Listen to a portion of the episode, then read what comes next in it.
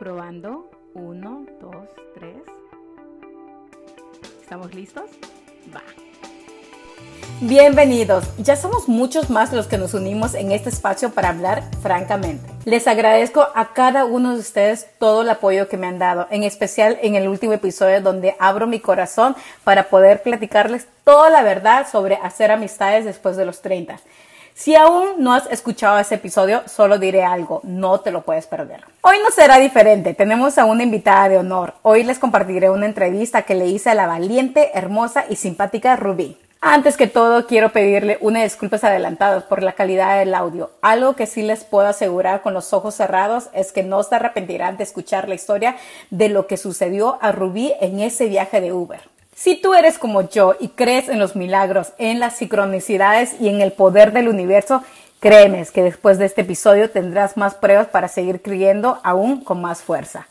Comencemos. Sí, para las personas que no conocen tu historia, porque sé que si has compartido tu historia en tus redes sociales, yo la conozco un poquito más personal porque estuvimos en una mentoría el año pasado con nuestra mentora pero para las personas que aún no conocen un poquito, si podrías como que darnos un resumen, yo sé que es algo súper impactante que te sucedió a ti, pero para las personas que aún no conocen tu historia, ¿no? ¿Nos podrías compartir un poquito de eso? Sí, miren, yo les comparto que antes del, accidente, porque tuve un accidente que les voy a platicar, yo era un, yo acababa de renunciar a mi trabajo, a mi dirección, eh, este, de sí, o sea, de, directora comercial, está mi carrazo, mi sueldazo, a mi todo, ¿no? Em, y yo era atleta de alto rendimiento. Yo hacía CrossFit, este, competía, hacía bici, entonces, entonces, y llevaba una vida muy, muy acelerada, por así decirlo, ¿no? Que según yo ya le había bajado mucho. Entonces, a un poste de luz, me operaron de la columna, perdí un diente, se me deshizo el pie derecho y y pues realmente ha sido un proceso fuerte, interesante, em, pero del cual fíjate que hoy doy gracias. Y, y, fíjate que, digo, yo no, yo, yo no vivo, o sea, mi mamá no vive aquí en Monterrey, yo vivo en Monterrey. Mi mamá se tuvo que venir, mi mamá del estrés se enfermó, se le, se le cayó el pelo, este, ella me tuvo que bañar, o sea, fueron muchos, me tuvo que dar de comer, entonces imagínate una mujer tan activa e independiente, volverse dependiente y aparte inmóvil. Eh, y además, o sea, no era como que no era como que yo tuviera la gran cantidad de dinero en el banco, ¿no? De hecho, me endeudé. Me endeudé, me quedé sin ahorros, este, y a partir de ahí, pues ya empecé a hacer cosas diferentes, ¿no? O sea, en, el, en, en mi emprendimiento, pero de lo que me di cuenta es que yo soy, yo soy life coach espiritual, experta en ventas. Y a mí lo que siempre me ha servido es la parte espiritual. O sea, el saber que todo lo que sucede es perfecto y es necesario para mi aprendizaje, para mi evolución. A una amiga mía me, me dijo de que, oye, ¿por qué estás tan tranquila? O sea, cuando, cuando era el, accidente, ¿no? Cuando hospital y todo así. Dice, es que ¿por qué estás tan tranquila, güey? Yo le estuviera mentando la madre al güey. Y le dije, pues güey, porque pues esto tenía que pasar, o sea, es perfecto, es perfecto, o sea, no le, ¿para qué le reclamo a Dios? O sea, no, no va a volverse el tiempo atrás y, no tener el accidente y no subir mal Uber. Entonces, hay un gran poder cuando tú te haces responsable de absolutamente todo lo que pasa en tu vida, sin llegar a culpabilizarte, porque eso es lo que, lo que te lleva y te arrastra a ser víctima y eso hace que no te hagas responsable y que no puedas tomar acción de tu vida y tus resultados. Entonces, aunque haya sido un accidente, aunque no haya sido mi culpa, aunque el conductor este, se quedara dormido, o sea, yo iba ahí, ¿me explico? Entonces, algo tenía que aprender, algo sigo teniendo que aprender de eso. Y eso es maravilloso, o sea, cuando, aunque la cagues, aunque te salga algo mal, aunque todo, o sea, al momento que tú amorosamente te haces responsable de eso, te da un, empoderamiento muy fuerte. Cuando yo supe lo que tenía y le pregunté al doctor, ¿voy a volver a caminar? Él me dijo que sí. Yo dije, no importa. O sea, no importa cuándo voy a regresar a entrenar. No importa cuándo me voy a volver a subir a la bici. no importa cuándo voy a facturar, dije, no importa, voy a caminar. O sea, y ese fue mi foco, o sea, y, y esa, ese aprendizaje sigue siendo hasta ahorita, porque, o sea, este fin de semana el pie no me funcionó. o sea, el lunes no pude caminar, no pude literal, o sea, y tenía que volar, o sea, pasar el CJX de San Diego y luego irme a Tijuana y luego venirme a Monterrey y luego venirme. Y yo decía, veamos, o sea, no puedo caminar, literal. Y, y en vez de quejarme, yo decía, pero, pero voy a volver a caminar. O sea, me regreso a ese momento donde yo estaba en la cama y donde el doctor me estaba diciendo, estamos teniendo esa plática. Y le hice la pregunta y me dijo, si vas a volver a caminar. Yo dije, estoy viva, no, no, a poner emocional, estoy viva, este, estoy viva y puedo caminar. O sea, voy a poder estar con mi familia. Este, entonces, muchas personas como que, como, como te digo, o sea, me dicen, oye, ahorita, ¿qué es lo que valoras más? Güey, yo ya valoraba todo desde antes. Nada más que ahorita tengo, tengo una percepción de, de, de este tipo de personas que tienen como, una, como un freno en su movilidad, porque, díjole, o sea, es, es, es difícil, ¿no? O sea, de repente te sientes como desadaptado, o sea, como una persona rara en la sociedad, como X. Y, y la verdad es que esto, esto, yo creo que hasta se me va a volver como una misión de vida, ¿no? O sea, ver de qué manera yo puedo apoyar a cambiar esa cultura, a que sean más las personas que sean empáticas con las personas que no pueden caminar. Para todos los que se van conectando, yo al principio dije, que decidí invitar a Rubí a Francamente Hablando. ¿Por qué? Porque ella es bien franca. o sea, dice las cosas como la mira. Me encanta, me encanta que ella hable con tanta sinceridad, porque creo que, que yo hoy la traje para, como invitada para no hablar admiro mucho la emprendedora y la gran emprendedora que es ella, mm. pero más sobre su historia, más sobre su lado, porque nada más esa etiqueta de emprendedora no solamente es o sea, Ruby es mucho más que eso, ¿no? Eh, es atleta, es amiga, es hermana, o sea, todos, los días sus historias, nos comparte un poquito de su vida, ¿no? Entonces, y una de las cosas muy importantes que acaba de decir ella es como que te queja de verdad estas situaciones que pasamos en nuestra vida, te mucho mentalmente. ¿Cómo tú, qué herramientas tú utilizas diariamente? Pues yo siento esto, Ruby. Siento que la vida, Dios, yo creo en Dios, Claro. El universo no nos manda algo sin antes haber, habernos dado un poquito de herramientas que vamos a necesitar. ¿Qué herramientas tú haces en toda esa etapa y qué estás utilizando ahorita herramientas para mentalmente? Ahorita nos vamos a ir al lado espiritual también, pero mentalmente, ¿qué utilizas tú para que te ayude a vivir incertidumbre? Porque te imaginas, ya comienzas a tú de que puedes ¿no? Y dice, oh, mira, mi pesito, voy, me, voy, me voy al mall a comprar unas cositas, súper bonito, ¿no? conmigo misma. Y luego, ¡pum!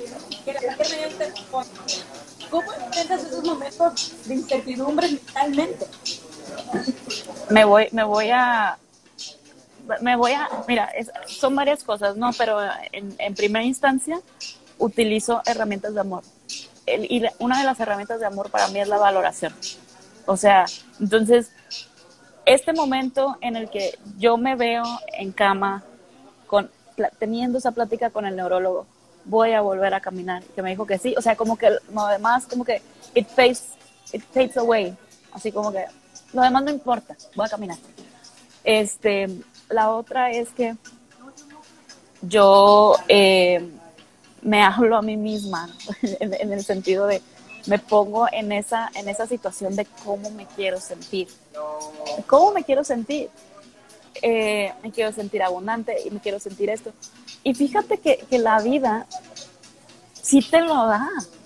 Y yo, y yo la verdad creo que Dios eh, nos da siempre más de lo que queremos o necesitamos. Siempre. Dios siempre nos da más de lo que nosotros podemos soñar o imaginar. Entonces, para mí, utilizar esta técnica de, de, manifestación, por así decirlo, la visualización, o sea, entrar conmigo, estar en un momento calmado o escribir mis, mis afirmaciones eh, e intencionalmente cómo me quiero sentir, después lo suelto.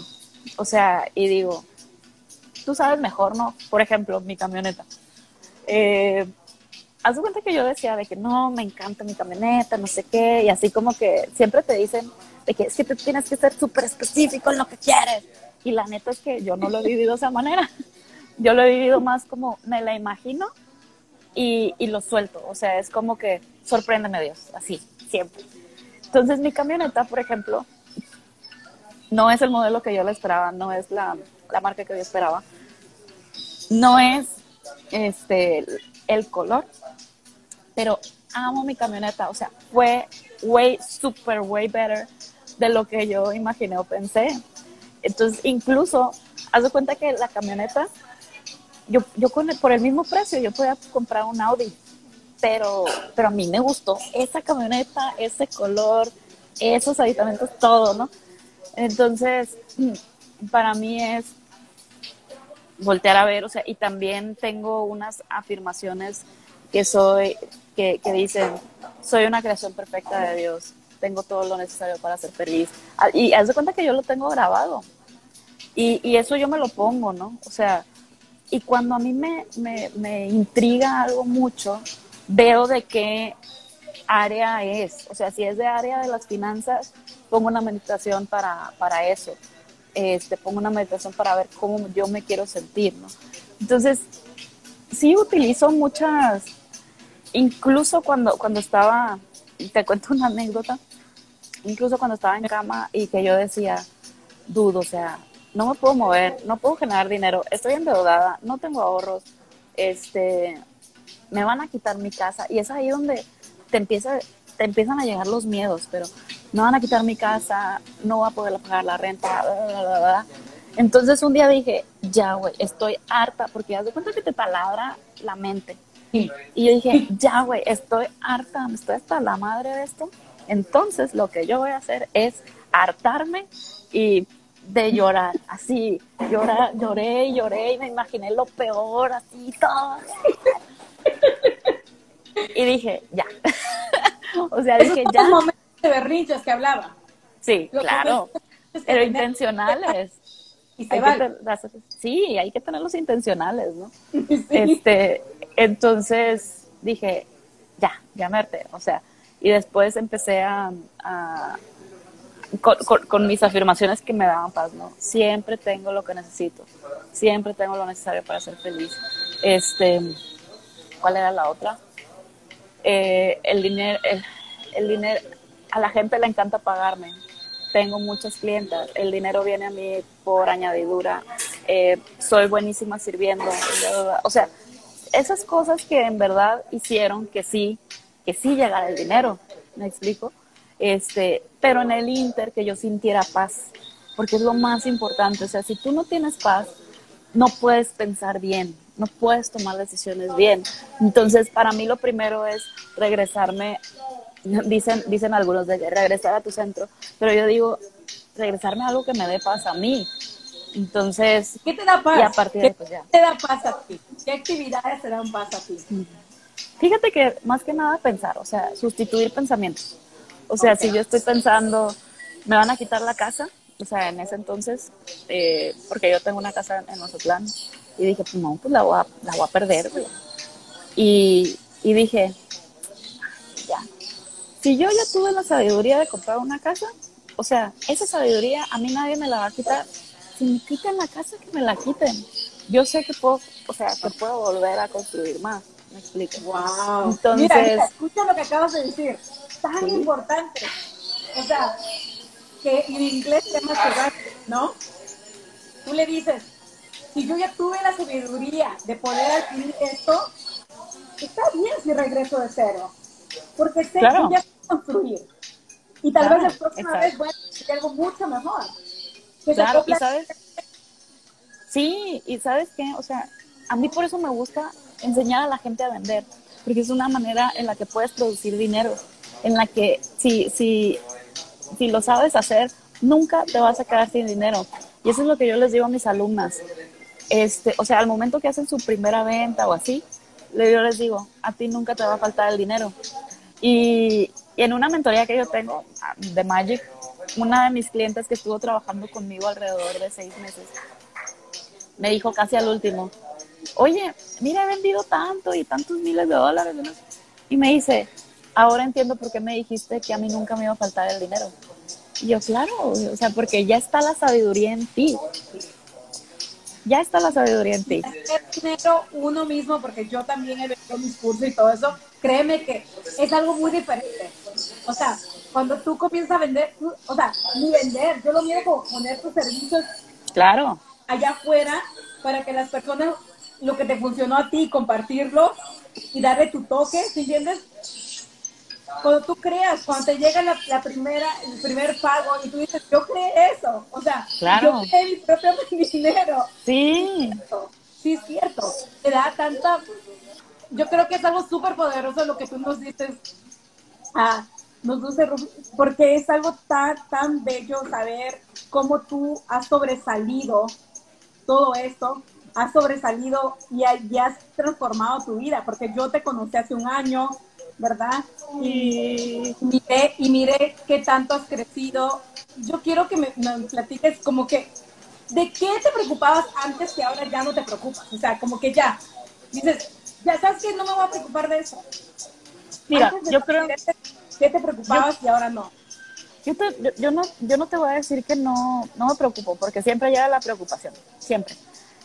Pero ahora lo, lo manejo de una manera diferente, ¿sí? O sea, por ejemplo, volteé el año pasado y dije, dude, si Dios me sostuvo en esa, o sea, en esa época, esto no tiene por qué ser diferente.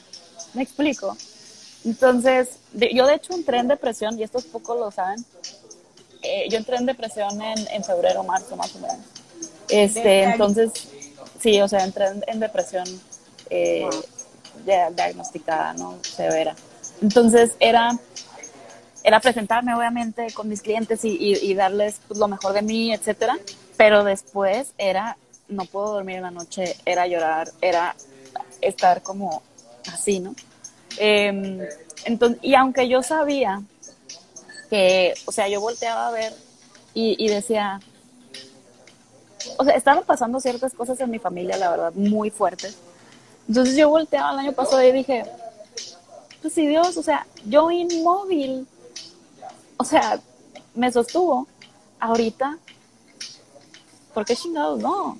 Pero la diferencia era que yo dije, yo pasé por, por una situación traumática, esto es la consecuencia perdón, esto es la consecuencia de tal vez que mi cerebro se está como protegiendo de alguna manera, ¿no? O, algo me quiere decir mi cerebro.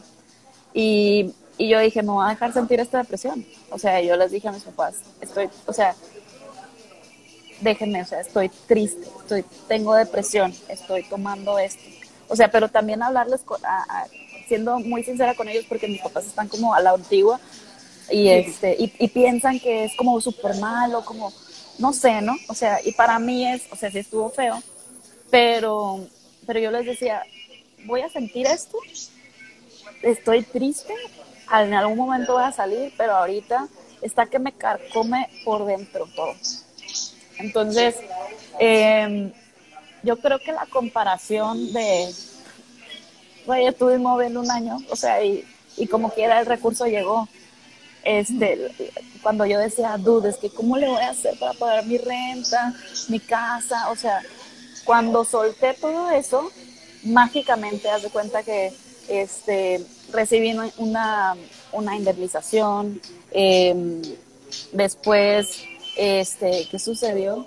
Ah, sí, después como que entró un, seguro para mi casa, entró un seguro y, ese seguro lo, fue pagando, y después a los tres meses me pude sentar, hice una oferta y, y, los clientes empezaron a llegar. Entonces, y aunque no podía trabajar mucho, o sea, dije, yo voy a hacer con lo que tengo ahorita. Sí, y si ahorita no tengo diente, me vale madre. Yo tengo que comer y mi mamá también. Entonces, a mí me valió madre, o sea, hacer una oferta con el diente así, con la ventanita del amor, les decía. Mira el video, mira el video, mirado. Sí, sí entonces em, yo creo que el voltear, la valoración como herramienta de amor y el voltear a ver el momento más oscuro de tu vida y comparar a cómo estás ahorita, que tú, que tú hayas ahí una esperanza, ¿no? O sea, yo, yo también creo en Dios, es más, no creo en Dios, yo estoy segura que Dios existe. Este, y decir, dude, o sea, si Dios, ahorita estoy aquí, o sea, si Dios me sacó de ahí, o sea, no tiene, esta vez no tiene por qué ser diferente, ¿me explico? Soy, soy eterna verificadora, o sea, yo, yo, yo no creo cosas, yo las verifico. Entonces, pues yo ya verifiqué que aunque estés inmóvil, o sea, siempre la vida, Dios, siempre te va a sostener. Siempre. Siempre. No importa, o sea, no importa si te quedas sin un peso, siempre va a llegar alguien con una, con, con comida, o siempre va a llegar alguien a ofrecerte un trabajo. O sea, no, no tienes por qué pensar que, ay, Dios me abandonó. No, es que realmente no es así. Y si no crees en Dios, la vida misma te sostiene. Espero que esta entrevista con Rubí te haya dado todas las herramientas suficientes para comenzar esta gran semana. Nos vemos la próxima semana con un nuevo episodio. Ah, y no te olvides compartir este episodio con quien tú sientas que lo necesites. Gracias, gracias, gracias. Tu amiga Claudia.